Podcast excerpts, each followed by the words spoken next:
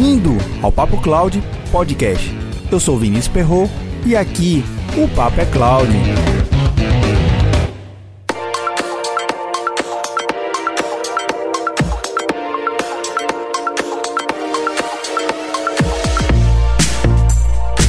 Papo Cloud 049. Esse episódio vai ser bem diferente. Sabe quando surge uma oportunidade de você bater um bate-papo bem legal com aquela pessoa que você conhece no mundo virtual e que admira pelo seu trabalho e profissionalismo? Pois é, surgiu uma grande oportunidade de conhecer pessoalmente dois grandes profissionais do universo do movimento ágil. Você provavelmente já deve ter ouvido alguns desses temas: Scrum, gestão ágil de projetos, Lean, antifrágil, Kanban, gestão de projetos, ciclo PDCA, lei de Parkinson, inovação, design sprint, Kaizen. Se você já ouviu alguns desses temas, aproveite cada minuto do bate-papo, pois a experiência compartilhada do Petros e da Érica são de extrema qualidade. Caso não saiba do que esses temas se tratam, não se preocupe. Vou deixar na transcrição desse programa links de referência para você conhecer os temas tratados aqui. Petros e Érica compartilham experiências vividas com muita prática e aplicação do conteúdo em ambiente real.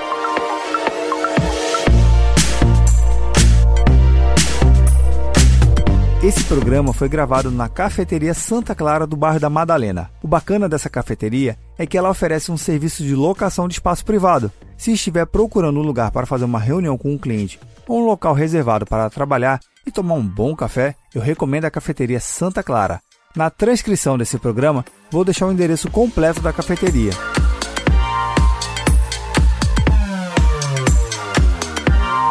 No final desse episódio, vou contar como tive a oportunidade de poder gravar com Érica e o Petros.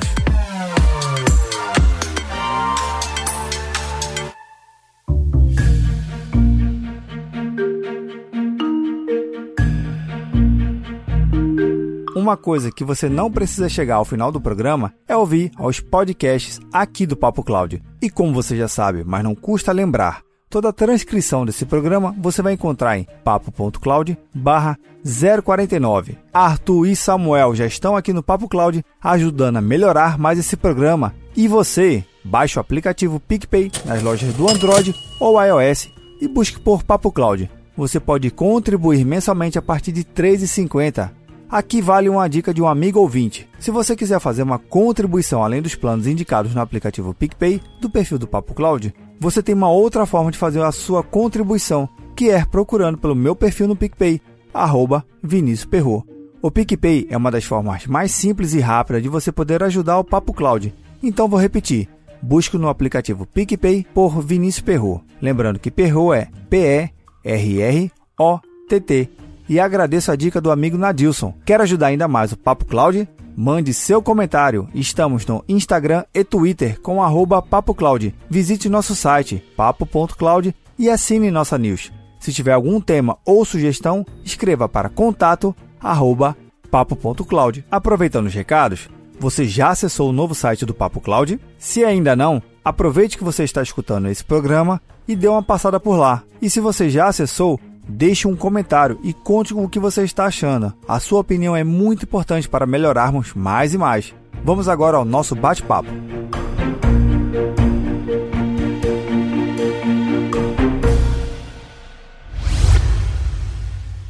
Bom, eu sou a Érica Brandão, a minha formação é uma formação de desenvolvimento de software.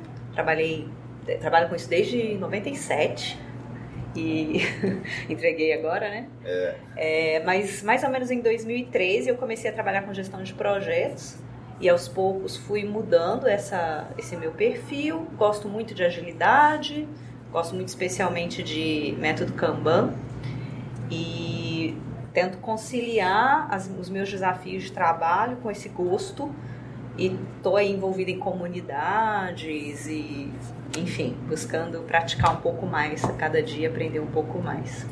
Érica deve ter trabalhado em alguma coisa no book do milênio, né?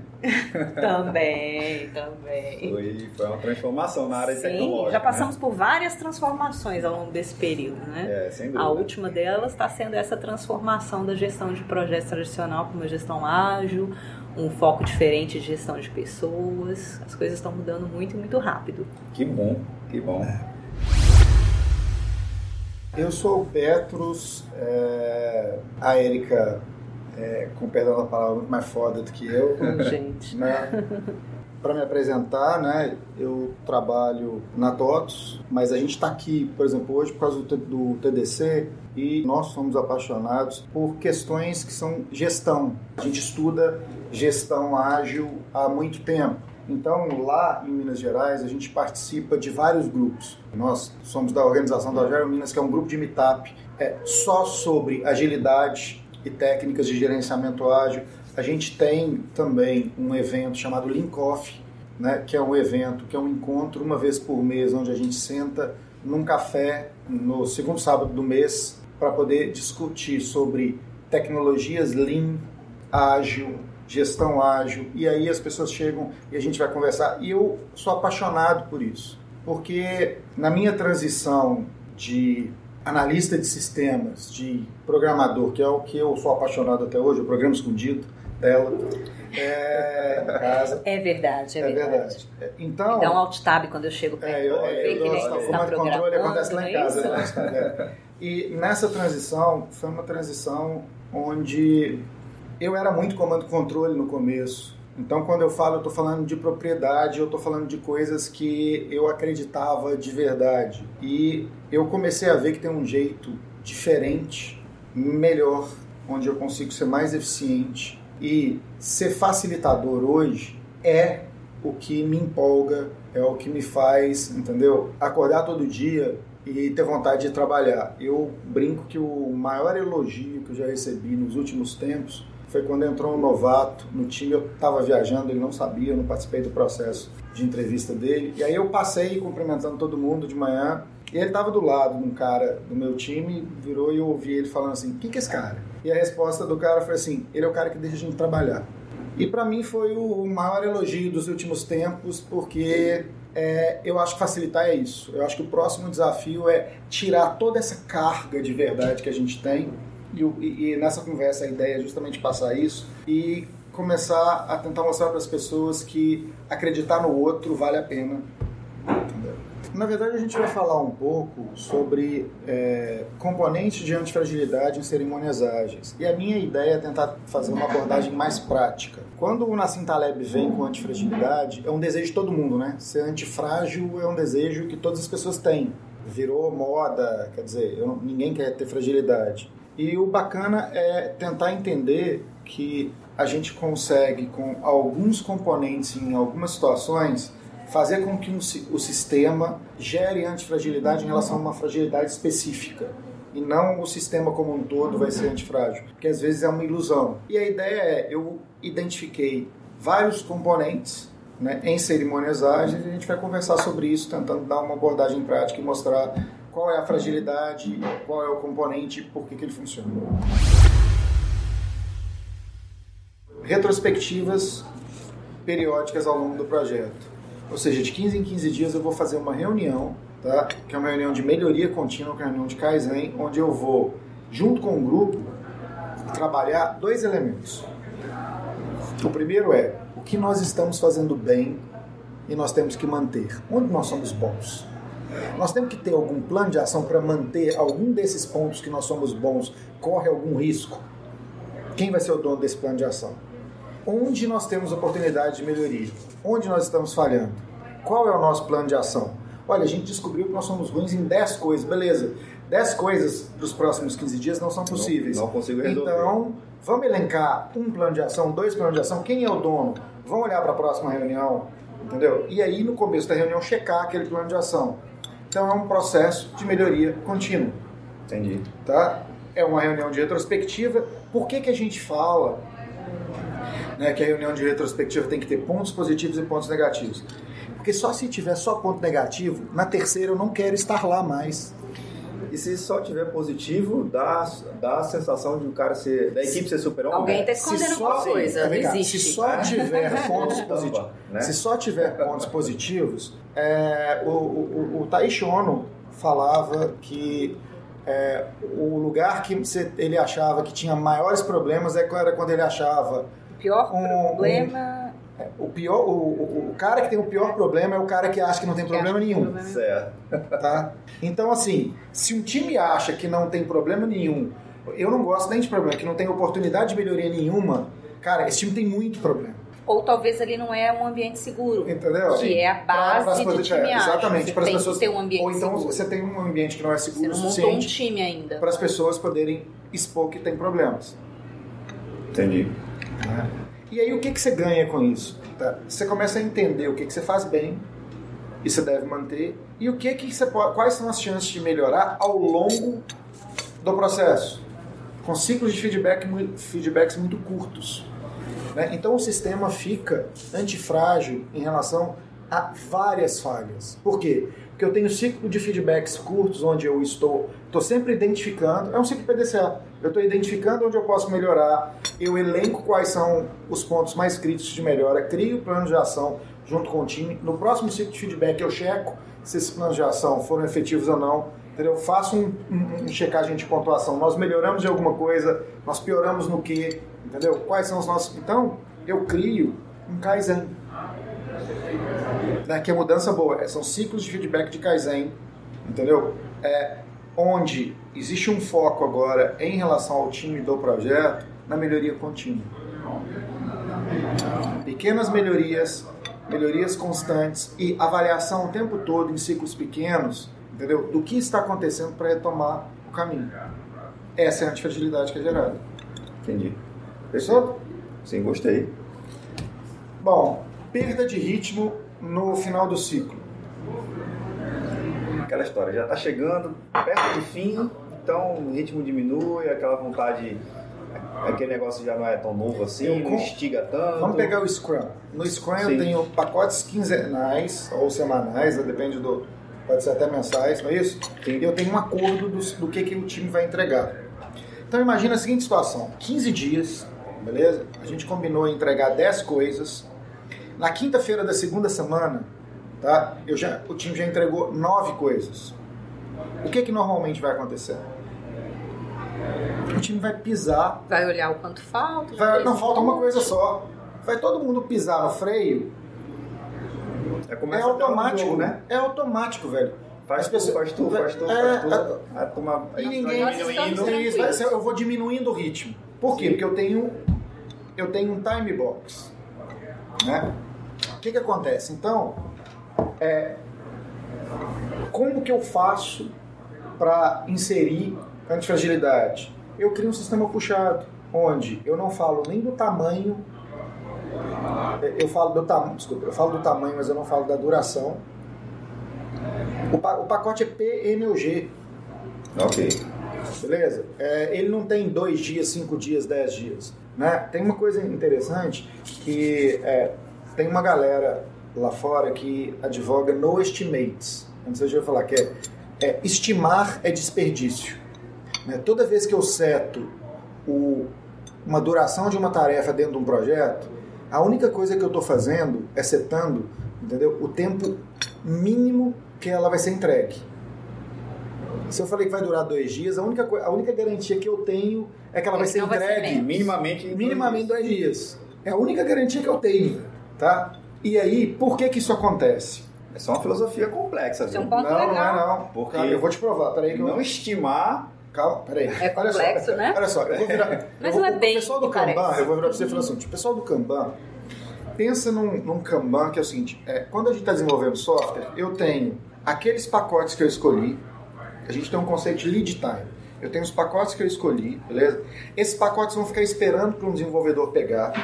Ele vai pegar. Depois disso, ele vai colocar numa outra fila. E esses pacotes vão ficar esperando para alguém testar.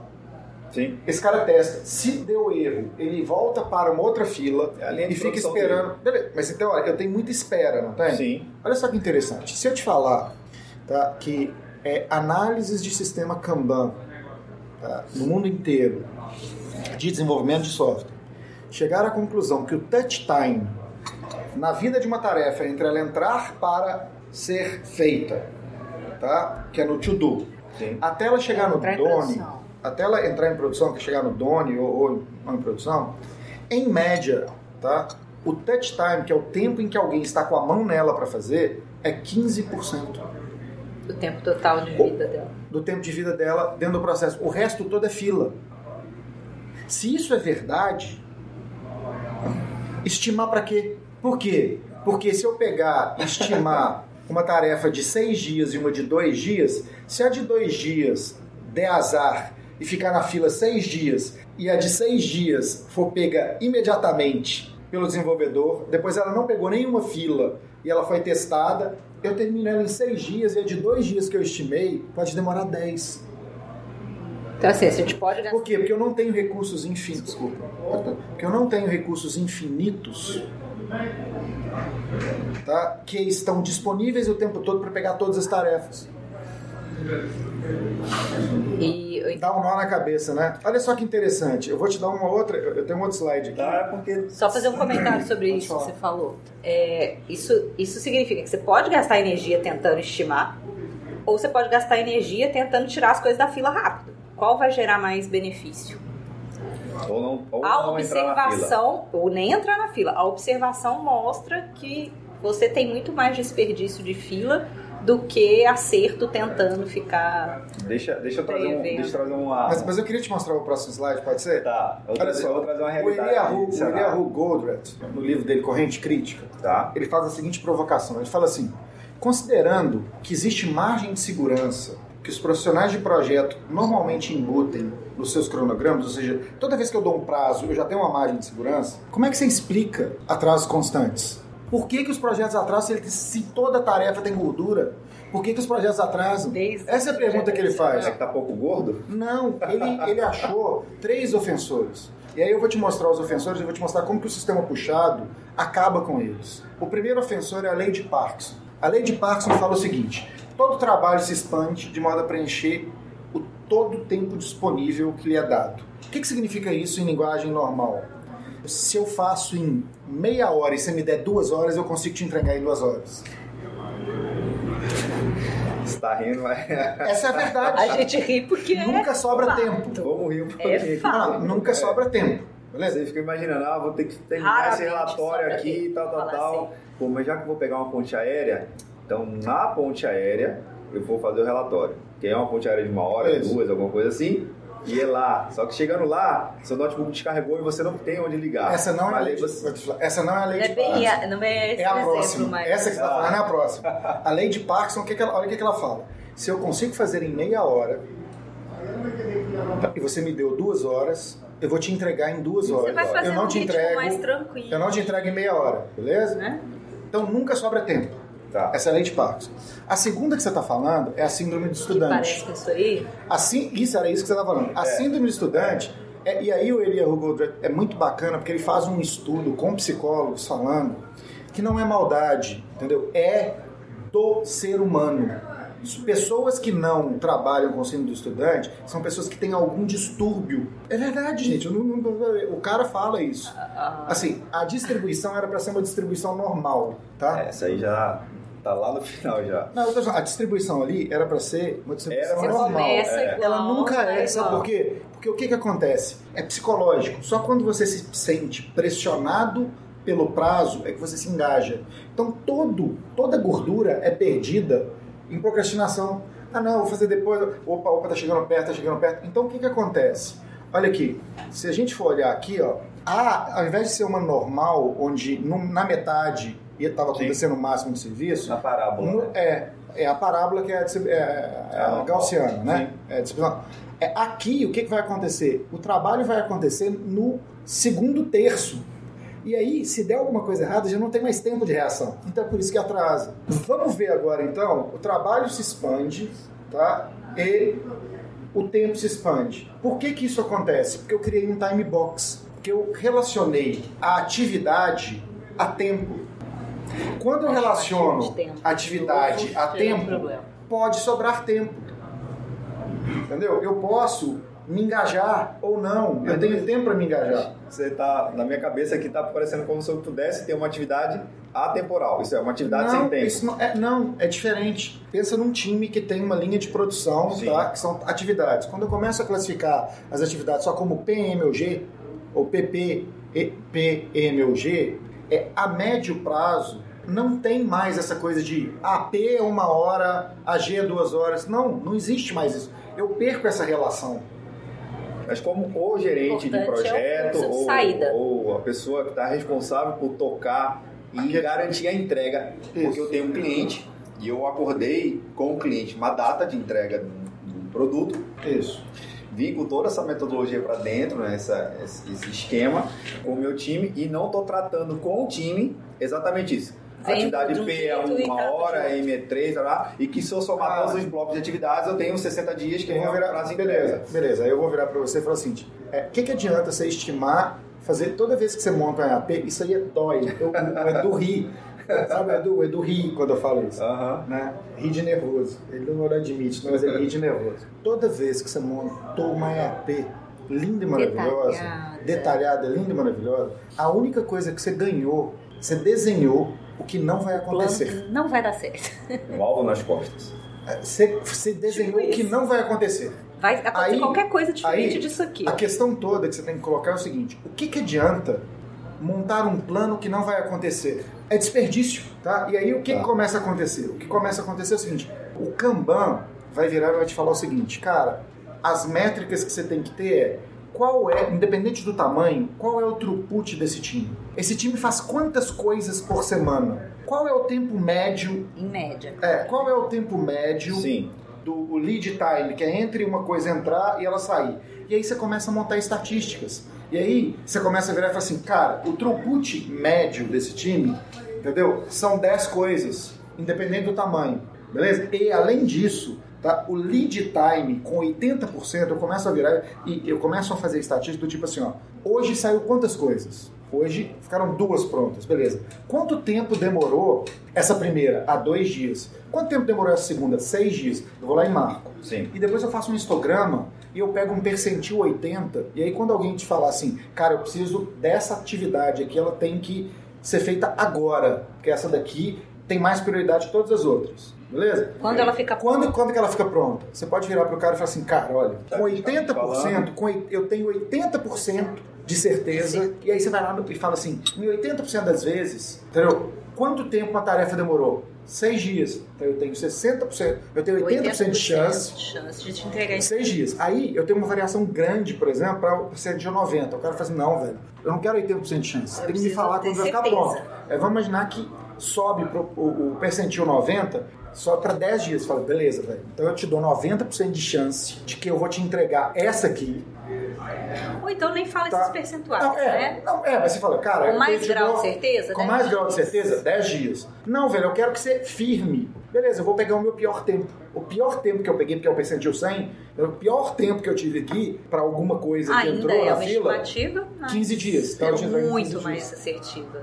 É que são várias coisas, que só nesse trecho aí já são várias coisas que me vem à cabeça também, né? Assim. Para mim faz muito mais sentido quando você é, apresenta essa, essa análise, porque a minha, a minha formação, eu sou formado em cronoanálise. Então é uma área da, da engenharia de produção, que não é gerenciamento de projeto. né? E, e eu trabalhei muitos anos em, em medições de tempo. Então, Faz todo sentido. Quanto tempo leva para, no, no caso dos projetos que eu participei, era plantação de manga e uva e, e plantação de camarão, no interior de Pernambuco e em Natal.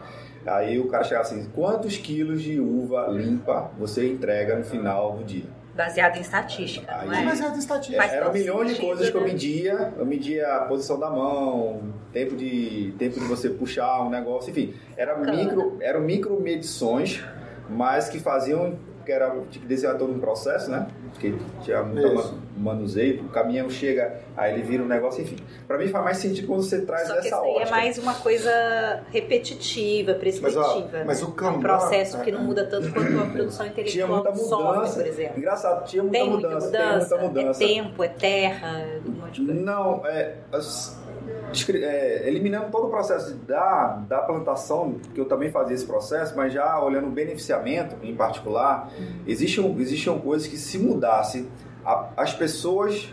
Tem uma, aqui a gente está numa mesa, né? Só para fazer a descrição. Aí imagina que se a mesa fosse uma esteira, e aqui a- do lado esquerdo vinha, vinha toda a, man, a, a, a uva, fruta, uva. então, a, a fruta em questão. Então, se você mudasse de ordem, mudava o Você resultado. mudava. Isso. Ah, então é muito Por conta parecido. daquele negócio que eu falei, É. dos influenciadores. Isso. Olha só, Né? se você tira um cara, Muito olha só, se o time sai de férias, alguém sai de férias, eu troquei alguém do time, saiu alguém do time, eu ainda continuo pegando. Você concorda que va- eu vou ter variações? Sim. Mas eu ainda vou sempre trabalhar com histórico estatístico. Ok, mas trazendo um outro cenário que Tá. eu vivo esse E cenário. aí, a última A coisa. tarefa. Ah, isso aí é clássico. Mas assim, um cenário que eu vivo é em clientes de governo, Uhum. né? Onde eu atuo especificamente, né? Na região norte, nordeste. E aí qual, qual é a questão? Eu tenho um edital. O edital eu tenho que especificar certas datas e datas essas que cegas de serviço, produto, software, enfim, do que o edital lá, do que o órgão licitar, né? E está escrito. É o primeiro EAP não oficial, mas é o que está lá. Tudo que está lá da, da- do escopo, cronograma, vai entrar no EAP, que é a obrigação que a gente tem que cumprir. O seu universo, ele é muito corporativo, que também faz parte de um Cara, a ambiente gente trabalha. Posso falar? Posso falar? né? Não, cara. é, eu trabalho na TOTOS. Sim. A Érica Num banco. Mas a Erika trabalhou, por exemplo, na DTI, que tinha essa questão que é, dependendo do cliente, ele quer, ele quer, Todo cliente quer ele prazo. quer trabalhar quer com prazo, prazo quer X, Y, valor. Z. Como é que a Beleza? gente define prazo com isso aí? Cara, é muito simples. Você vai pegar o time. Você não fala que é simples, que assusta. Não, não. Você fala um monte de coisa aqui. É complexo, não é complexo. simples. Não, é complexo. Não, mas é, o, o- o que eu tô falando é, você vai pegar os times que você vai alocar, ou você vai pegar uma média dos times que você tem, beleza? Você vai, você vai trabalhar com médias, entendeu? E você vai fazer, vamos fazer uma conta simples de padeiro aqui? Olha, eu fiz um levantamento e eu tenho 30 coisas para entregar, beleza? Faz aí a conta aí, vou te falar. É, o throughput médio dos meus times são 10 coisas por semana. Ok. E o tempo médio com 80% tá, são 5 dias. Ok. Quanto tempo vai demorar seu projeto? Em quanto tempo você entrega? Se for para 30 coisas, em média, seria 3 semanas. Isso. 3 semanas. Bota a gordura que você quiser. Você vai trabalhar com um time que você tem. Você só consegue fazer isso se você medir. Isso é estatística, entendeu? Sim. Então, e aí o que que você vai fazer? Você vai colocar gordura, mais gordura ou menos gordura, entendeu? Com nível de risco. O time que você mediu tem quantos sênios, quantos júniors, entendeu o que eu tô falando? Você vai começar a fazer algumas manipulações estatísticas para tentar aumentar a previsibilidade dentro do sistema. Então eu tenho que, eu tenho que Mas- ter mas partindo do princípio que você trabalha com meu, Kanban. do meu time. É, É, esse cara, é o mundo é, ideal, esse é o mundo né? Você vai ideal. ter Olha, que a estatística eu rodar. tenho que ter. Exatamente. Vai ter que isso. rodar um primeiro, Eventualmente, dois, e aí você eventual- começa a é. ter o histórico e vai ficando mais assertivo. Eventualmente, tem algumas coisas que assim, você não consegue manter o mesmo time, Os times beleza? Tal. Então você vai Você vai ter pegar uma média. entendeu? Uma média que é baseado nas premissas que assim, cara, nesse projeto eu tenho algumas estatísticas que aqui eu vou dar um exemplo. Eu tenho algumas estatísticas aqui que assim, cara, quando eu coloco dois sêniors, é, vocês faziam alguma coisa desse tipo lá na DTI, né? Sim. Que era assim, cara, quando eu coloco Então, cada projeto era É. totalmente diferente do Sim. outro, mas eventualmente a gente pegava pessoas com perfis, É, perfis é isso. É, semelhantes, tinha um mix que tinha era assim, uma cara, ideia é, quando eu coloco quatro júniors, dois plenos e dois sêniors, eu tenho um throughput médio de De 10 tanto. coisas por semana. Ok. Então, nesse caso aqui, aí você faz um compromisso com o, o- o gestor quando você vai entrar na concorrência. Fala, velho, eu É, preciso. É uma tarifa de É. sênior, de júnior, é, mas não sei são o quê. a Aí tarifa eu que nós vamos usar fazer. aqui é, vão ser dois sêniors, dois plenos e quatro júniors. Porque dentro desse cenário, a gente já tem um histórico de previsibilidade aqui dentro, de 10 coisas por semana, com um tempo médio de 80% de certeza de 5 dias. Beleza? E aí, isso significa que são três semanas por uma questão de segurança. Porque esse cara é chato, eu vou botar 25% aqui, nós vamos entregar num mês e eu vou criar os marcos baseados nisso. Ok. Aí virar lá para 4, um mês e uma semana. Um mês e uma semana, alguma coisa. 45 dias. Exatamente. É uma forma de estimar. Isso aí ele encaixa bacana em algo que eu tenho certa propriedade de causa, né? Eu sei o que eu vou entregar ou eu, eu tenho uma, uma ideia muito consolidada do que eu vou entregar e quais são os mecanismos, os recursos Isso. necessários. E para o processo de inovação, onde a criação ela, ela vai ser feita na contratação. Vamos dizer que eu vou contratar Vou desenvolver um novo método de um RP totalmente inovador que não tem nada no mercado. Cara, aí você tem, aí você tem que fazer Aí- do jeito que, a- que o pessoal da DTI fazia. Não, sabe o que o pessoal da DTI De fazia? preferência, quebra em Eles duas faziam, partes. é, eles faziam um design sprint e não topavam vender sem design sprint. Na DTI lá eles não vendem, porque aí é um projeto de risco. Sim. É. Então Aham. eles vendiam design sprint. Dentro do design sprint eles faziam o processo de discovery. O design sprint você vende, ele tem uma duração prevista né, em dias. Aí é diferente. Então você faz primeiro uma venda de um Do design sprint. de design sprint Que é uma semana de design sprint que eles problema e estabelecer hipóteses, validar se é isso que é Esse é o isso seu vai ser uma solução entrega. para a sua demanda? Ok. Vai. Beleza. Então agora vamos estruturar aqui o que, que seria uma arquitetura viável, o que seria um modelo viável, vamos ver se a gente tem recurso, blá, blá. e vou fazer umas hipóteses Isso, aqui. aí- E aí eu faço um orçamento para você dessa parte. Isso. E aí eles vendem criação. a squad. Entendi. Aí a DTI vende a squad. Entendeu? Aí vira pro cliente, porque como é de risco, vira Foi a forma assim, que eu tenho visto que funcionou melhor. Você até vira e fala assim, cara, eu vou te vender uma squad com seis pessoas, com uma capacidade de fazer X pontos, beleza? E a minha estimativa histórica é que esse escopo aqui eu te entrego, aí de novo, você vai Aí eu tenho uma ideia meses, mínima do que fazer. Beleza? Só que tem uma coisa que é o seguinte, toda vez que você mexer no escopo, e eu espero que você mexa no escopo, por quê? Porque eu, de 15 em 15 dias eu vou, Vou fazer uma entregar, review, você eu vou te ver. entregar funcionalidades e você vai ver e a gente vai Construindo renegociar junto. a gente Sim. vai construindo junto, você vai negociando. E aí é o seguinte, cara. Toda vez que você mudar o escopo, nós vamos reorçar. A gente vê se estava mais ou menos no A mesmo gente vê tamanho você está mais ou menos do mesmo Se pode tamanho. ser Se que durar mais aumentar, tempo esse projeto. eu vou virar para você e falar, cara, eu, você precisa contratar Ou a gente aumenta Mais tempo. time ou não. ou aumenta o time, e aí tem um custo imediato, ou aumenta o tempo do time. Ok. Esse é o jeito. Aí a gente mistura, tá misturando um milhão de conceitos. é, é. né? Não, mas é Aí você depois só tem que escolher uma Mas, linha. mas então aqui é só senão- pra falar assim: é per- perda do ritmo no final do ciclo, tá? Sim. porque quando eu tenho time box ou tarefas com tempo pré-determinado. O Kanban, né, o método Kanban, não é só o quadro, é o método Kanban, que é um sistema puxado, ele faz isso. Por quê? Porque não tem acordos. Quando o quadro começa a esvaziar, a qualquer momento o time faz uma reunião de replenishment, onde ele pega e coloca mais tarefas ali. Então, sempre tem trabalho, Nunca fica vazio. nunca fica vazio. A- a- É uma esteira de tem que aquela sempre tem trabalho. tempo não tem que tem aquelas coisas assim, ah, da 15, se- em 15 dias eu tenho que entregar isso. Não, amigo, você tem que entregar o tanto que você for fazendo. Eu acho que eu nunca fiz essa analogia, mas me veio exatamente agora. É, O Kanban, ele, ele meio que a- ele deixa exposto o compromisso para a equipe. Isso. Galera, transparência é total. isso aqui que, que a gente tem que fazer, e isso aqui que está sendo feito, isso aqui já foi feito e entregue. Assim, um método mais simplificado do processo. A partir do momento que a, que a equipe toda vez está aqui trabalhando e olha para o quadro, putz, tem aquela tarefa, putz, tem aquela tarefa. Aí olha uma vez, aí a analogia que eu nunca fiz que eu não vou falar agora. Não parece muito com, com fila de caixa de supermercado? Qual é a sensação? Você está no, no final de mês ou no início de mês, as filas tem 40 caixas de supermercado, 200 mil clientes dentro da loja e tá lá o cara do caixa. O mais devagar possível, porque ele sabe qual é a fila dele e sabe que a fila dele não é dele. Porque com o cliente insatisfeito, achando que aquela caixa está muito lenta, ele vai para o outro caixa que é mais rápido.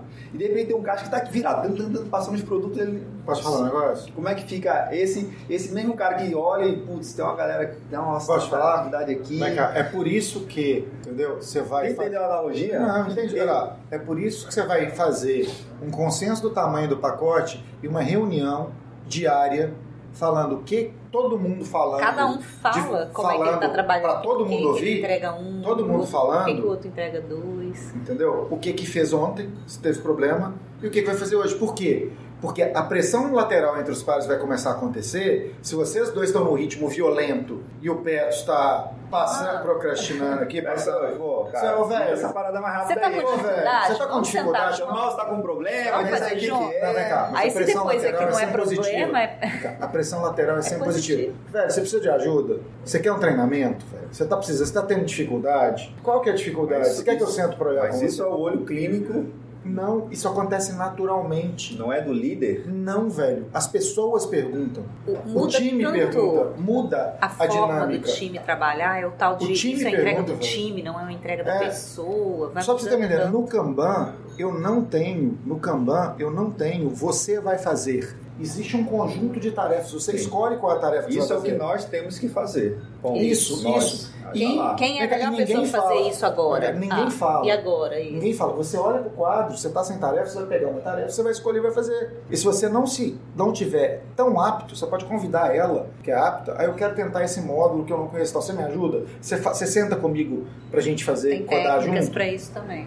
Aí, de novo. Fazer pé. De novo, só fortalecendo esse, esse ponto que, que é o que eu vivo vivo muito nos projetos, né? Tem lá, eu peguei uma, uma tarefa que, pô, meu, vocês, vocês comem quatro tarefas rapidinho, e eu fiquei naquela. Aí vocês vão estar olhando aquele negócio lateral, pô, Vinicius, aí, cara, que tá... Não, cara, tô com, tô com uma dificuldade aqui, não tô conseguindo raciocinar direito. Aí vocês vão e pum, ajudam, certo? Isso. E aí entra mais tarefa. Aí eu, de novo, em que momento você fala assim, cara, eu preciso re, requalificar ou remanejar a minha equipe? E aí quem é que vê essa etapa? Cara, tem um cara que é o facilitador, ele pode ser o Agile Master, o nome que você pode dar, ele pode ser o Scrum Master, ele pode ser o cara do Kanban lá, que eu não sei o nome, tem o nome do Kanban lá. Nem sei. Mas tem um facilitador, beleza? E esse facilitador, ele é responsável, é por isso que tem um cara do time. Por aquela. Entendeu? Ele é responsável pelas cerimônias. Entendeu? E ele vai manter. Tem um negócio que eu acho fantástico no Lean, é que na Toyota eles viraram e falaram assim, cara, o ambiente tem que ser justo. E isso é tão poderoso, porque quando você fala que as pessoas têm que ser felizes, você pode ter um problema pessoal e nada do que eu fizer dentro da empresa vai te fazer ser feliz. Porque você tem. É, então a felicidade é algo que é intangível para uma empresa conseguir que os seus times sejam felizes.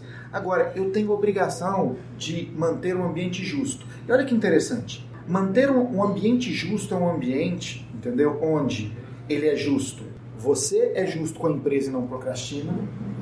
E a empresa é justa criando um ritmo sustentável de trabalho. Olha o poder disso. E esse cara, que é o, que é o facilitador, ele vai garantir que esse ambiente seja justo. Então ele vai cobrar quando, do indivíduo quando, tá faltando, quando ele percebe é. que existe procrastinação e ele vai cobrar entendeu? Da direção da empresa para que as pessoas tenham um ritmo sustentável, que elas não trabalhem até as 10 horas da noite todo dia e tal, porque senão começa a, a... Para não ter aquela sensação de, nossa, mas eu já não acabei, esse aqui já tem outro Isso, livro. entendeu? Você fala, então, olha só aqui, então é uma, de... é uma definição muito bacana. O ambiente tem que ser justo. Quando a gente fala que o ambiente tem que ser justo, ele tem que ser justo para os dois lados. E a garantia desse cara que é o facilitador é estar o tempo todo, ele tem que aumentar a velocidade do time de forma sustentável. E existe alguma forma de a gente poder fazer o, o um comparativo entre os métodos Cara, Porque... tem vários, tem vários. De novo, Se você gostou, faça ter um curso que aqui vai ter aqui, inclusive,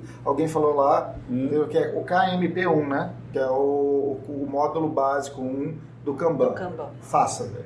Você vai, sua cabeça vai fazer assim. Mas escolhe um, tipo, é, escolhe um cara bom. Escolhe um é, cara bom. Se o Yoshima vier aqui, faz com ele.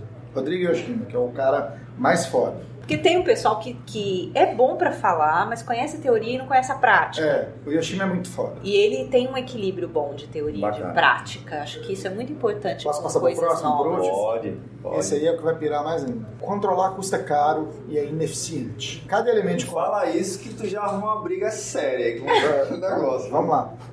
Cada elemento de controle na vida das pessoas gera um contra-controle. Ainda bem que tem discordância, Times, né? Não, aí é, eu, vai, adoro vai discordância. Ó, antifragilidade inserida. Qual que é a antifragilidade que a gente insere? Times auto-organizáveis, colaborativos e multidisciplinares. É, qual que é o resultado? Ao se responsabilizar os times, tratar adulto como adulto, tá? as pessoas se focam na produção e não em jogos de controle ou em jogos de culpa. Esse aqui tem vários slides. Vamos lá. O Skinner, que é um psicólogo e pesquisador americano, ele fala que todo controle gera um contra-controle. Tá? Ele fala o seguinte: se o indivíduo observar e entender que ele está sendo controlado, automaticamente ele passa a controlar aquela pessoa que controla ele. O que, que significa isso em informatiquês? Alt tab. Tá? Toda vez que o time, que você começa a vigiar seu time para ver o que ele está fazendo e o time percebe, você não tem um time mais produtivo que não faz outras coisas. O time começa a te vigiar quando você chega perto da Alt Tab e mostra aquele comportamento que, que você espera, tá? Então, o controle nesse sentido é uma ilusão e na verdade ele gera uma série de disfunções.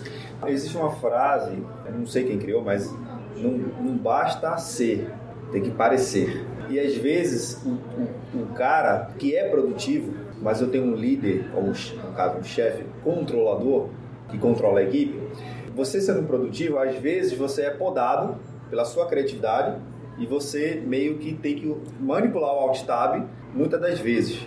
Só para naquele momento não basta ser produtivo, você tem que parecer produtivo. Exatamente. É, aquela, é aquele momento que às vezes o cara está assistindo um, um, vídeo no YouTube que não, não, tem absolutamente nada a ver com o trabalho dele, mas o cara é produtivo, tem uma entrega alta, mas o chefe dele passa e vê, hum, já dá uma menos 5 é. na avaliação aqui, Vinícius, vai entrar na reunião. V vamos lá então. então Porque vou... tem dois cenários, né? Tem um cara que é produtivo e que não tem nenhum problema de ter esse ambiente de, de comando e controle, mas tem um chefe que é comando e controle, mas... Vamos lá, vamos lá. qualquer pessoa tem, eu vou tentar te provar que qualquer pessoa normal vai ter problemas e, vai ter, e, e o ambiente de comando e controle vai gerar automaticamente uma série de disfunções. Comando e controle, para mim, é o pior e maior desperdício que existe, eu vou tentar te provar. Quando você comanda e controla um ambiente, o que, que você tem? A principal coisa que você tem é nada de diferente emerge daquilo ali. Nada. Você não tem criatividade.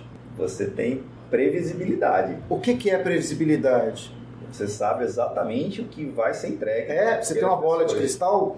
O comando e controle não me garante isso. isso. Ele não me garante isso. Porque senão a gente tinha chicote, entendeu? Em todas as empresas, velho, era permitido dar chicotada e ninguém atrasava projeto. O chicote existe ainda hoje, mesmo. Beleza, mas e as pessoas não atrasam projetos? Atrasam. Então, então, comando e controle é uma ilusão. É uma ilusão má. E ela é uma ilusão feita por pessoas que têm uma forte insegurança tá? e que acham que se elas não forem a principal fonte de solução daquele ambiente, elas não têm lugar ali. E na verdade é o contrário, elas não vão ter lugar porque elas acham que elas são a única fonte de solução para aquele ambiente. Só fazer uma grande pausa aqui, que é importante, tá? É, primeiro eu compacto tudo que você está falando. Tá. tá. Mas eu queria só terminar esse slide falando. Não, deixa ele falar. Pra, pra não deixar que parece que ah, esse cara tá vindo aqui, putz, não, pedra. Não, muito pelo contrário. Eu compacto de verdade, tá? Essas provocações que eu tô fazendo cara, relaxa. é o meu dia a dia. É. é eu ir num cliente e encontrar exatamente esse camarada que você acabou de falar Aquele cara que se não tiver, se ele não tiver copiado no e-mail, e detalhe, se ele não tiver copiado, para. No para, no se para. for no CC... Se for no, ah, co, no copiado, não.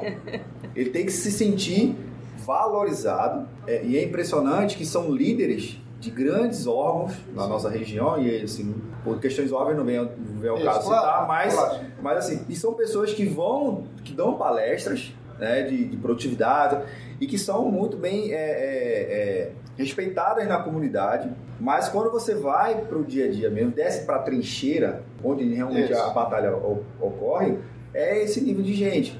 E aí tem até um livro do Carmelo, né, Eduardo Carmelo, super fantástico, Isso. né, que é a gestão da singularidade que todos os clientes que eu vou, que eu encontro esse cara, é. falo assim, cara, meu irmão, esse tu gosta de ler, gosta, aí dá aquele, é. né, daquela merda. Aí eu vou na livraria, se eu não tenho uma, uma edição, eu já compro e dou pro cara. É pra tipo assim, esse é o meu, esse é o meu teu feedback, pra você Beleza. ler o livro, se enxergue, né? Mas olha só, vamos lá pra, pra Mas vamos voltar aqui, não, não, não, não, eu quero ir pra provocação. Olha só, a gente está vivendo um momento é, muito interessante da história, onde, principalmente na nossa área, a gente está mudando. A gente está saindo do trabalhador braçal para o trabalhador do conhecimento. E enquanto o comando e controle funcionava razoavelmente bem para o trabalhador braçal, por quê? Porque tirar pedras de um lado e colocar no outro, se essa pessoa não está feliz, não faz muita diferença, infelizmente. Não faz. Entendeu? Nenhuma. É, nenhuma. Ela não tem que estar feliz. Agora, quando a gente está falando do trabalhador do conhecimento, esse cara, se ele não tiver um ativado, se ele tiver num dia ruim, ele programar é perigoso, velho. É melhor ele estar tá no YouTube por quê? Porque ele vai colocar uma porrada de bug ali, entendeu? Que vai atrasar seu projeto durante 15, em 15 dias, 20 dias. Às vezes ele tem produção sem saber. E, e... Porque ele não estava bem naquele dia. Então o que acontece? Então, com o trabalhador do conhecimento, existe uma mudança necessária, porque agora Entendeu? Esse cara tem que estar tá engajado, esse cara tem que se sentir feliz, as necessidades dele têm que ser atendidas. Porque o ambiente mental dele faz toda a diferença tá? para a produtividade dele. Aí entra aquela questão de, de é, home office, ambientes mais criativos, Isso. né? mais colaborativos e tudo mais. Mas vamos Também. falar das disfunções. Tá. A primeira disfunção que é gerada no com o comando e controle é tem um cara chamado Eric Berne que criou tá, uma teoria chamada de análise transacional. Nessa teoria ela fala que o nosso que o ego na, na conversação ele assume três figuras distintas, que é superego, ego e id. Para ficar mais fácil ele vira e fala assim: pai, adulto e criança. E aí ele fala um negócio que é interessante, que ele fala o seguinte, ele fala, olha, é necessariamente o pai e a criança, eles não são ruins. Tá? A criança, ela é criativa, ela trabalha no nosso lado de emoções, de intuições, beleza? O pai vai trabalhar normas, regras, condutas, valores que a gente tem, tá certo? E o adulto sempre vai trabalhar com razão, lógica, conhecimento e informação. O que que acontece que é a disfunção? Toda vez que eu me desloco no sistema relacional, né, transacional, toda vez que eu me desloco para o pai, o outro não permanece no adulto, o outro desce para a criança. Tá? E quando eu estou trabalhando com comando e controle, eu sempre estou no pai. E eu, e eu sempre jogo as pessoas para a criança. E aí eu começo a ter várias disfunções. Por que, que eu tenho essas disfunções? Porque ao colocar ele no modo criança, né, nesse estado de criança, eu estou falando para ele que ele não é capaz. Porque ele precisa ser tutorado. Preciso dizer o que ele é capaz. Entendeu? E quando ele não é capaz, inicialmente é uma situação muito, muito cômoda. Por quê? Porque quando eu não sou capaz, eu não preciso pensar, eu não tenho responsabilidade, eu tenho só que executar. Sim. E aí eu começo com jogos de poder onde adulto não conversa mais com adulto. Quando adulto conversa com adulto, a gente começa a falar de responsabilidade, a gente vai falar, entendeu? De comprometimento, compromisso. Adulto fala nesse nível. Esse é o nível do adulto, beleza? É recompensa, salário versus produtividade no sentido de compromisso e produtividade. Agora, quando eu vou para o comando e controle, eu levo, eu sou o pai, o filho pode ser rebelde, o filho esconde as coisas, o filho não precisa, o filho finge que está trabalhando. Então essas são as disfunções que acontecem quando eu coloco o outro no não capaz, tá? E aí o que, que eu tenho? Eu coloco ele numa posição cômoda, eu não tenho mais iniciativa. E nesse sentido, o que, que acontece? O estado incapaz ele não é sustentado nem a médio nem a longo prazo. Porque quando a gente pega a pirâmide de Maslow das necessidades, tá? Você vai ver que a necessidade eu só, ele só no incapaz, ou seja, que é o cara que tem o pai, ele só consegue atender as necessidades básicas. Por quê? Porque me dá segurança ter um pai. Eu sou incapaz, alguém que me fala tudo, eu não vou, eu não vou me arriscar, não é verdade? Eu não preciso me arriscar, porque ele é a fonte de todas as necessidades, as soluções. Se der errado, a culpa é dele, porque foi ele que falou para fazer. Mas olha só, eu só fico nas necessidades básicas. As psicológicas, as necessidades de realização pessoal, elas são. Eu, eu, eu me torno incapaz de realizar isso. Entendeu? Por quê? Pertencimento. Eu não vou ter. Mas Eu não vou ter estima, A gente tem lado, eu não vou ter autorrealização. Não, mas eu tô te falando que é um reflexo. não, eu tô te falando que o comando e controle gera, entendeu? Uma impossibilidade de autorrealização, cara. Como é que eu vou ser produtivo se eu sou um, um- cara de conhecimento se eu não consigo me autorrealizar? Como é que eu vou ser produtivo se eu não consigo, entendeu? Ter autoestima, atender minha necessidade de autoestima. Por que, que eu não atendo? Porque eu não vou ser elogiado, velho. Porque eu sou incapaz. Toda fonte de solução, toda fonte de tudo que acontece aqui nesse ambiente vem do chefe, tá? Então isso é uma disfunção, isso é uma disfunção que não que gera times, entendeu? que não tem nenhum time. é dentro das empresas, dentro das organizações, né? Que num ambiente familiar a gente até consegue, de certa forma, conceber essa mecânica, né? Tem um pai, tem a mãe, de repente tem um avô mais Isso. presente, ou um avó, enfim, tem alguém mais próximo, a família maior e tudo mais. Mas no ambiente corporativo, que eu absorvi essas pessoas, esses, essas crianças adultas e viraram pais, né? Para dentro do mundo corporativo Isso. quem é dentro do universo corporativo que vai ter esse olho clínico para chegar assim, cara, esse cara aqui ele tá muito na, nas necessidades básicas e eu preciso fazer com que ele suba ou eu preciso trocar ele para alguém mais, mais próximo.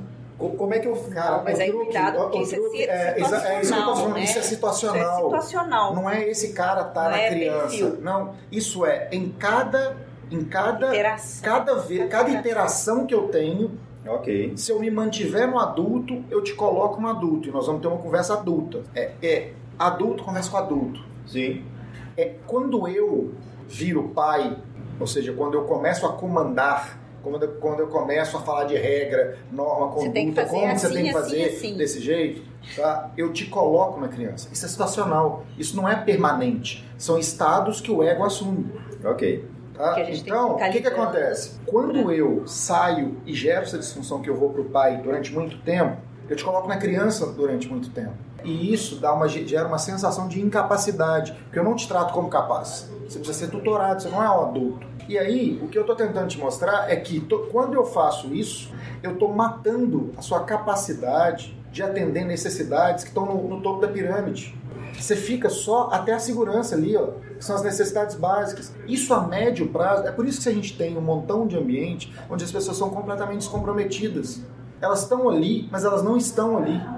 Elas não estão presentes. Por quê? Porque elas são incapazes de tirar, tá? além do básico, que é dinheiro para eu poder comer e segurança, elas são incapazes de ter, entendeu? Senso de pertencimento. Eu não pertenço a esse lugar.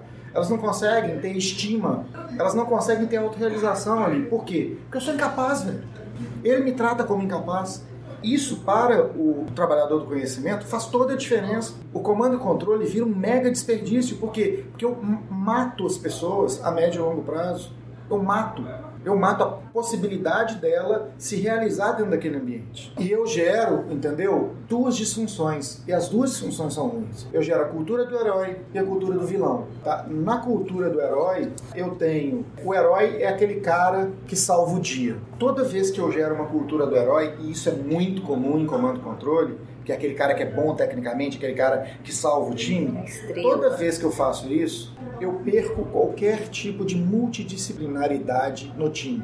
Por quê? Porque as pessoas não vão valorizar o cara que testa, elas não vão validar, valorizar pessoas que têm soft skills. Ou seja, aquele cara que é medianamente técnico, mas ele é o cara que toda vez que o bicho está pegando e as pessoas começam a brigar entre si, ele é conciliador e que faz uma mega diferença no time, porque ele é o cara que esfria. Esse cara, entendeu? Vai valor. deixar de existir. Por quê? Porque isso não é valorizado. O que é valorizado é o quê? Só o aspecto técnico. Aquele cara que é um tester, ele pode emergir como um mega testador, ele não vai emergir porque só o coder que salva o dia é que vale daquele ambiente.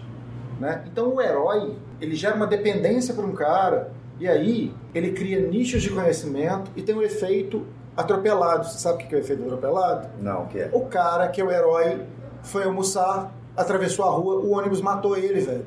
E agora? Quem vai salvar a gente? Quem conhece o módulo?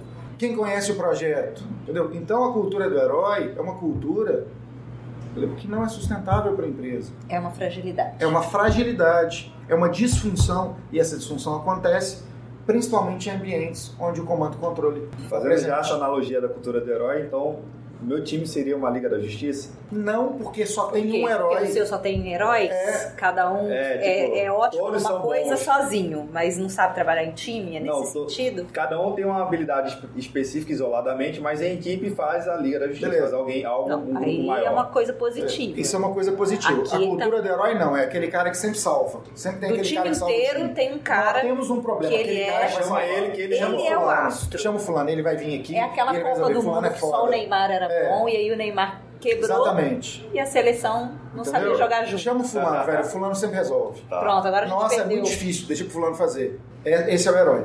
E tem a cultura do vilão. E a cultura do vilão é tão ruim ou pior que a cultura do herói. Porque a cultura do vilão é a cultura da culpa. É a cultura da culpa. Eu sempre tenho que ter o vilão. E quando eu tenho que ter o vilão, entendeu? A primeira coisa que acontece é o desperdício de tempo das pessoas com medo, né? E com foco em se safar é imenso. As pessoas, o trabalhador do conhecimento, ele não vai pegar a energia dele para solucionar e gerar soluções e entregar valor. Ele não vai pensar nisso. Por quê? Porque grande parte do tempo dele ele vai estar preocupado em não ser o culpado e se safar. Tá? E aí o que, que acontece? A cultura da culpa é uma cultura que mata a criatividade. Eu não vou dar ideia, não, velho. Se der errado, a culpa é minha. Eu não vou ajudar ela, sabe por quê? Porque se der errado, ela vai falar que a culpa é minha. Tá? Ele cria bombas relógio. Opa, errei. Velho, o que, que eu faço? Eu, não, esconde aqui.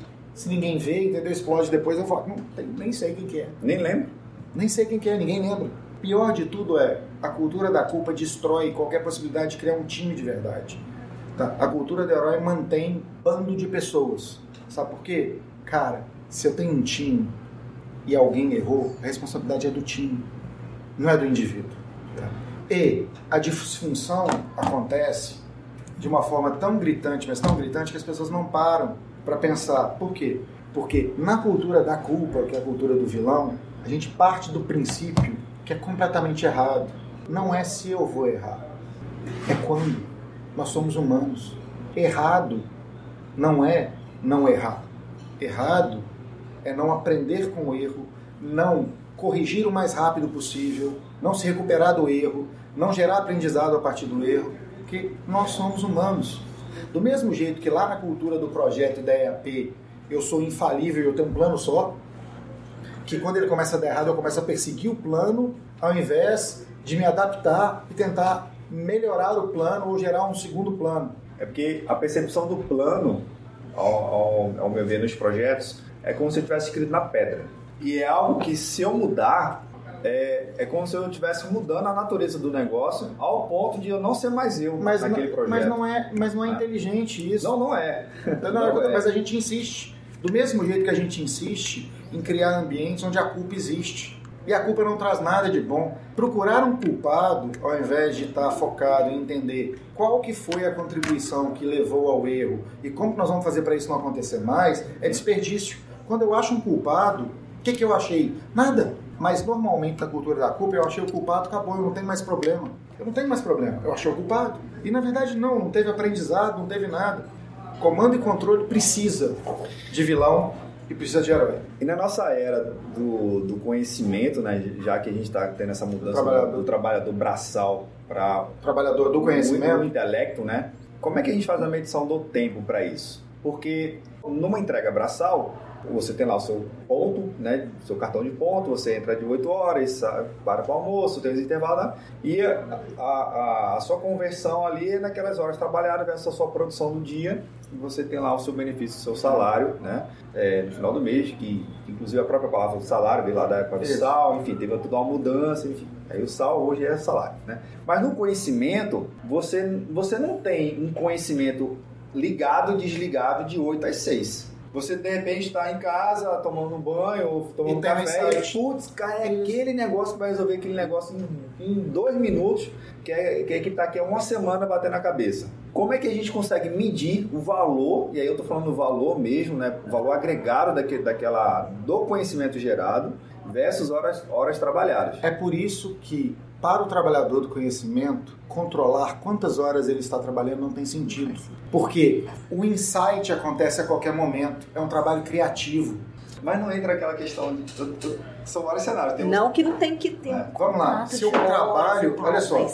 A ideia é essa. Eu não te pago por ideia, eu te pago por ideia no contrato de trabalho. Não, você me entrega. Né? No contrato de trabalho lá com a, com você, a me paga, você me paga para assim. entregar valor para o seu cliente. Sim. Pois é. Se eu entreguei valor em uma hora ou em oito horas, o importante é se eu entreguei valor. Então a gente poderia considerar que o salário mensal da pessoa é um valor médio. Não, o salário. Tem uma expectativa média em cima das suas entregas. É, e é isso que eu te pago. Não, não. Sabe por quê? Porque é, os desafios são diferentes. O con... vamos, vamos voltar aqui, ó. O Como contrário, olha lá. O profissional qual que, do conhecimento.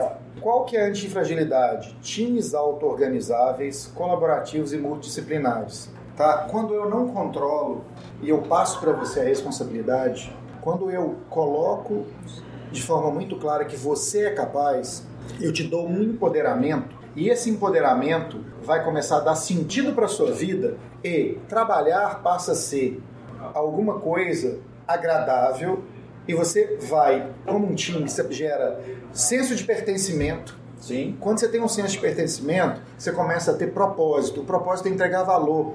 Quando você tem valor, você começa a ter prestígio, sensação de realização e autorrealização. Então o que, que acontece? Acontece o caminho contrário, é contra-intuitivo que a gente não foi criado assim. Quando eu deixo de controlar tá? e eu trato adulto como adulto e eu passo a autonomia para o time, na verdade o que eu estou fazendo é criando a possibilidade das necessidades psicológicas, da necessidade de realização pessoal acontecer e emergir naquele time. É, eu, quando as pessoas falam assim, nossa, as pessoas têm, a gente tem que fazer as pessoas estarem engajadas, terem propósito, Erika ali, que eu falo assim, velho, o cara saiu de casa, acordou às 5, 6, 7 horas da manhã, pegou o busão, pegou duas horas de trânsito para chegar lá. Você vai falar que esse cara não está engajado?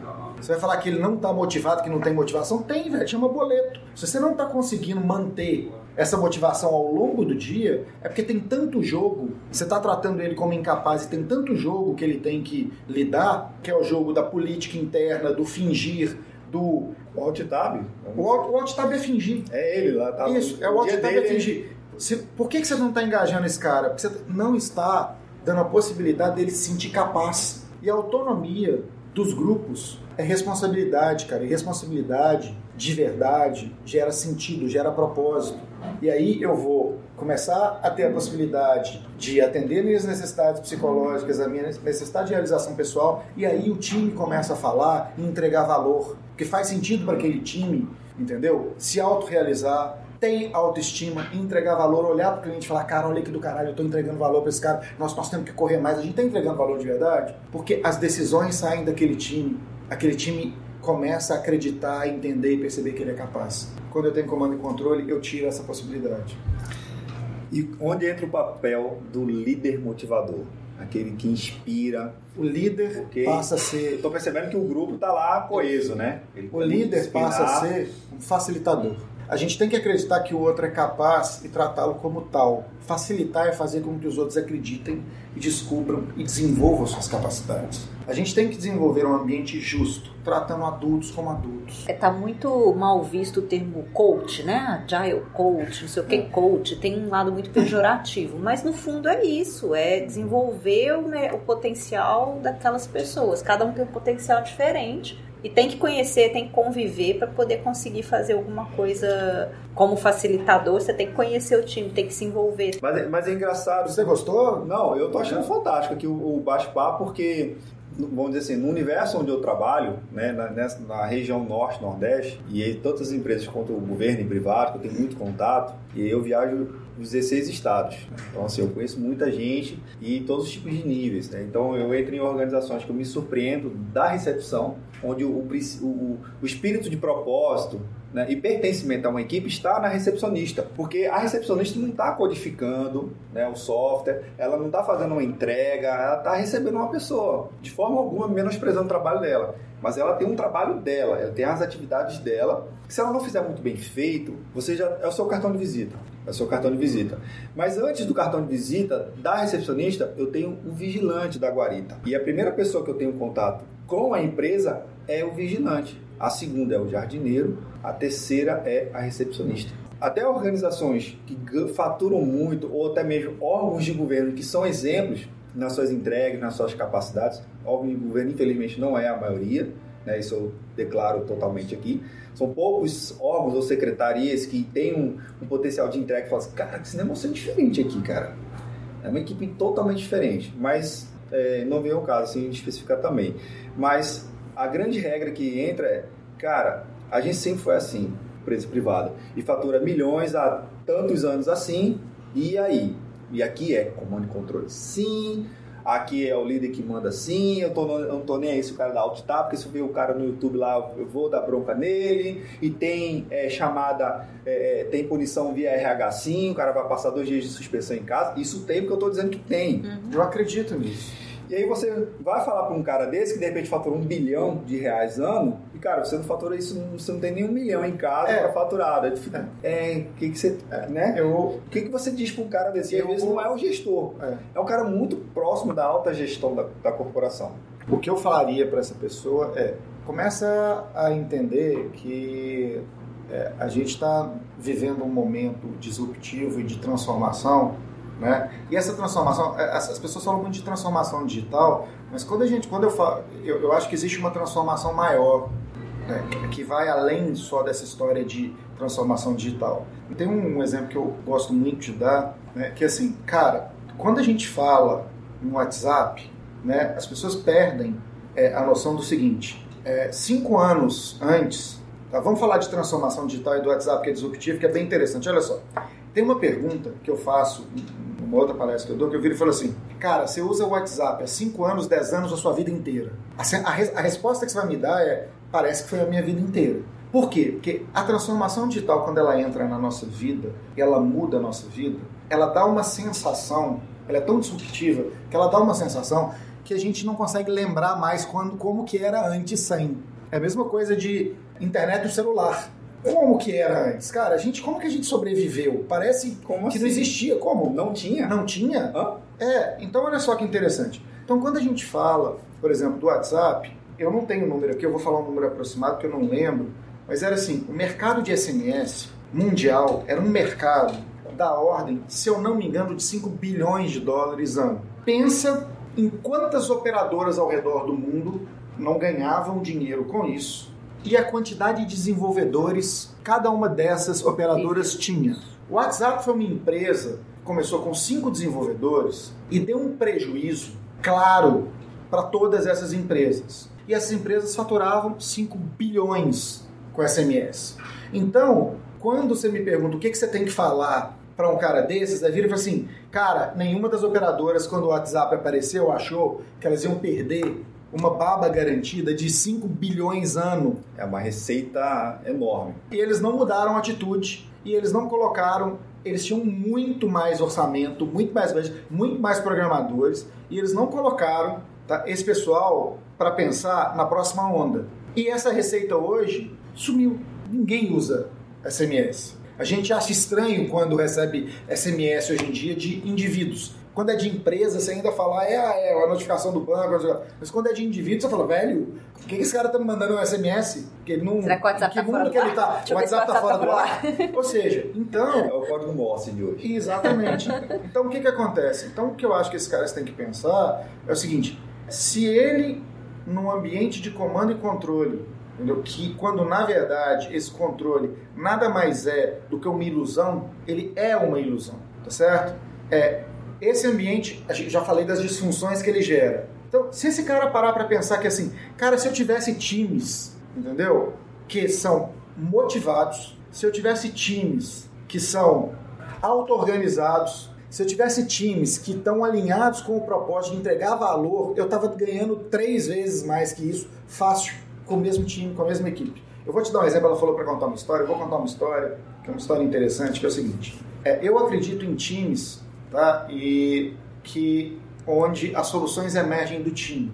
Isso é talvez para mim que tem muita experiência na área, uma das, um dos exercícios mais difíceis que eu tenho que praticar todo dia. Eu já vi uma situação acontecer 30 vezes. Eu acho que eu sei a solução porque eu já vi aquele padrão e eu entro para conversar com os meus times e eu viro e falo: vocês vão decidir a solução. A solução é de vocês, tá? E aí, o que que eu faço? Né? Qual é a fórmula? Eu chego e falo, olha, nós temos essas restrições e a solução de vocês tem que atender essas restrições. x menos 2y é igual a 50. Se a solução de vocês não for aderente a essas restrições, ela não é uma solução boa. Vocês querem que eu fique aqui para a gente validar online ou eu vou para minha sala, pra, não é nem a sala, eu tenho mesa, eu vou para minha mesa, tá certo? Na hora que vocês acharem tá, que vocês têm algumas soluções viáveis, vocês me chamam e a gente valida junto eu acho que eu sei a solução, porque eu já vi aquela situação às vezes 10, 20 vezes. Eu não falo para eles, porque senão é a minha sugestão. Não é a minha sugestão, é a minha solução. E a solução emerge ali. Isso é criar, entendeu? De verdade, times autônomos. Eles têm autonomia.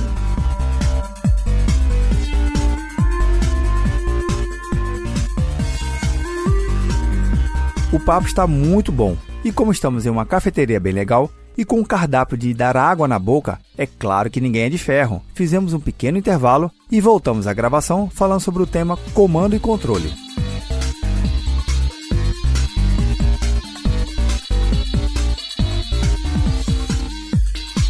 Eu ia colocar uma pimentinha aí. Se, se você tem uma pessoa só dando a direção, você vai inovar muito menos do que se você tivesse várias pessoas.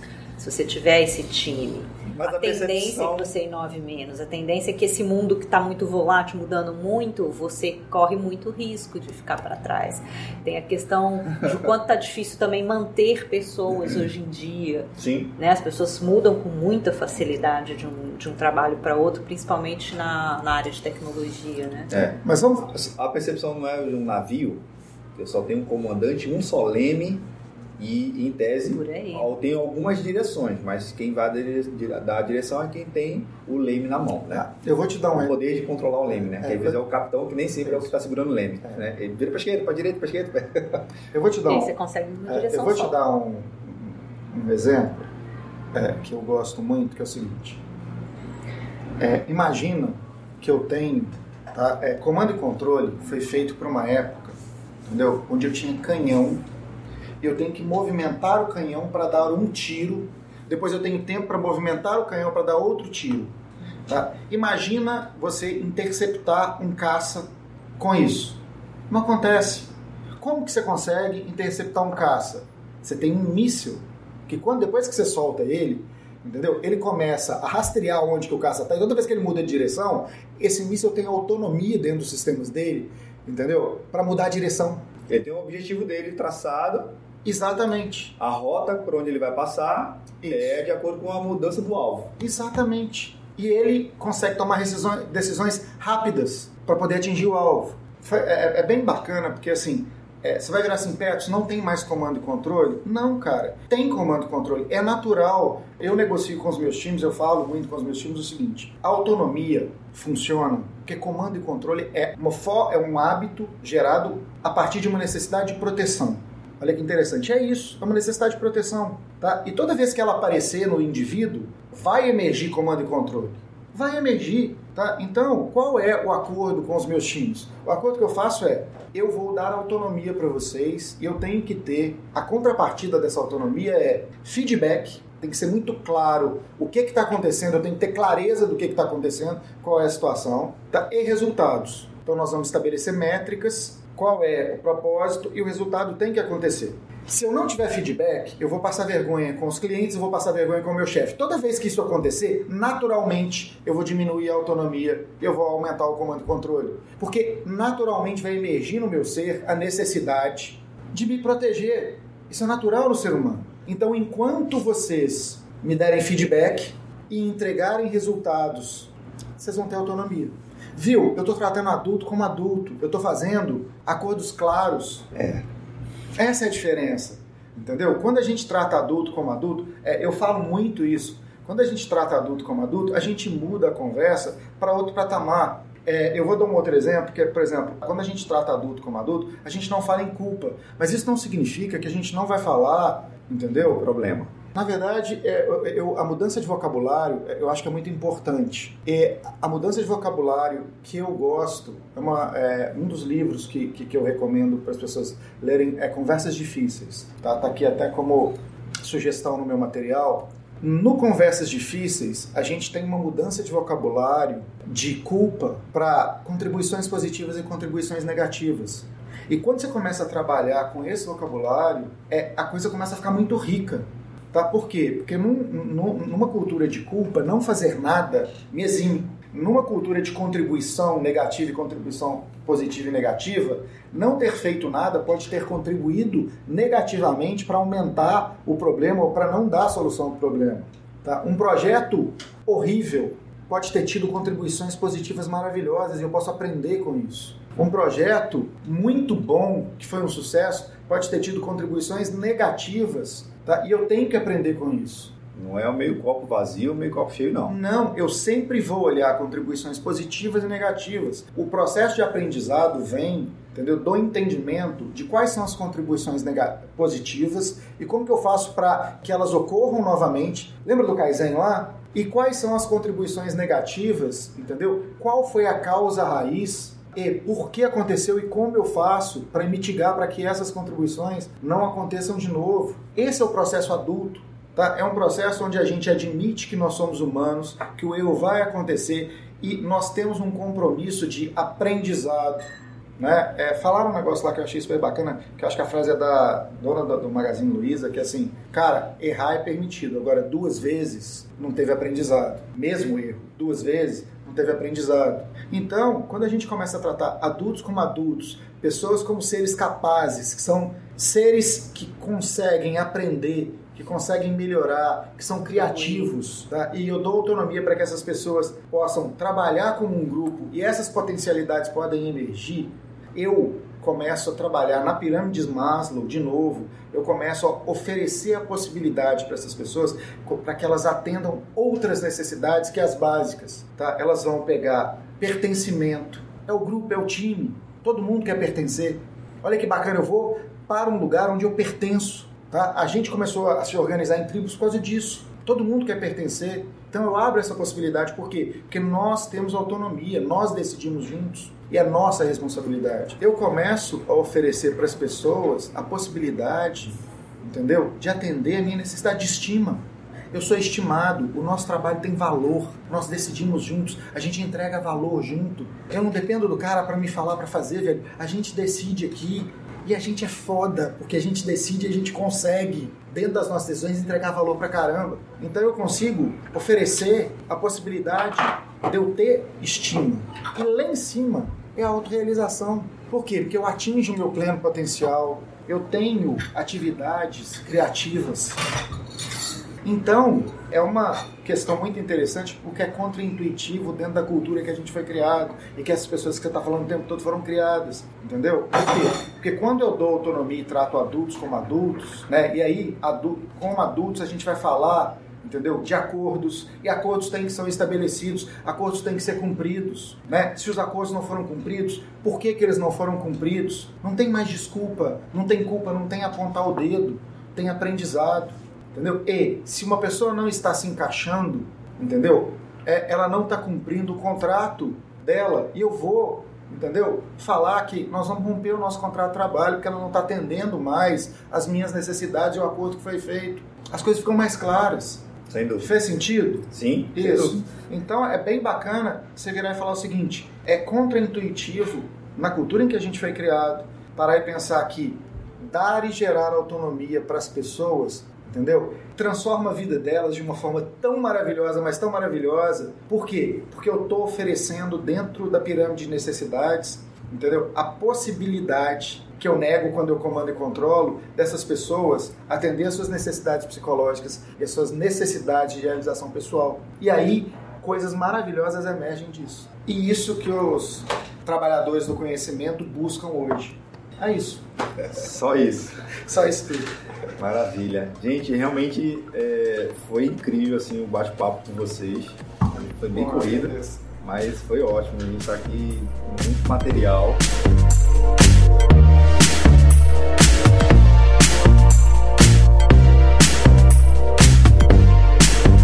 Fica aqui o meu agradecimento ao Petros e à Érica e contando como foi a oportunidade, eles estavam aqui em Recife participando do TDC, The Develop Conference, em outubro desse ano. E o Petros comentou sobre a oportunidade de podermos nos encontrar e sugerir a ele que pudesse participar do podcast. Bem, o resto você acabou de ouvir. Na transcrição desse programa estão todos os links de referência e os contatos da Érica e do Petros.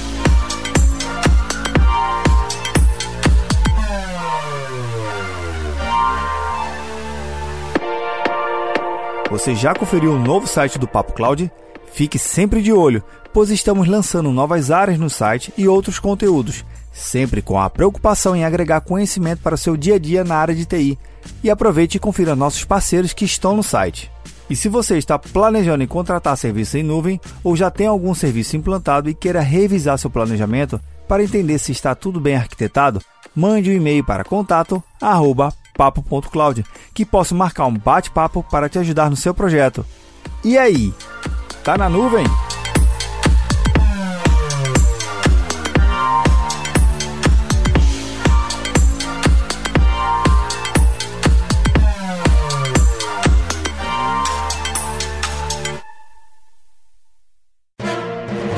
Mais um produto com a edição do Senhor A.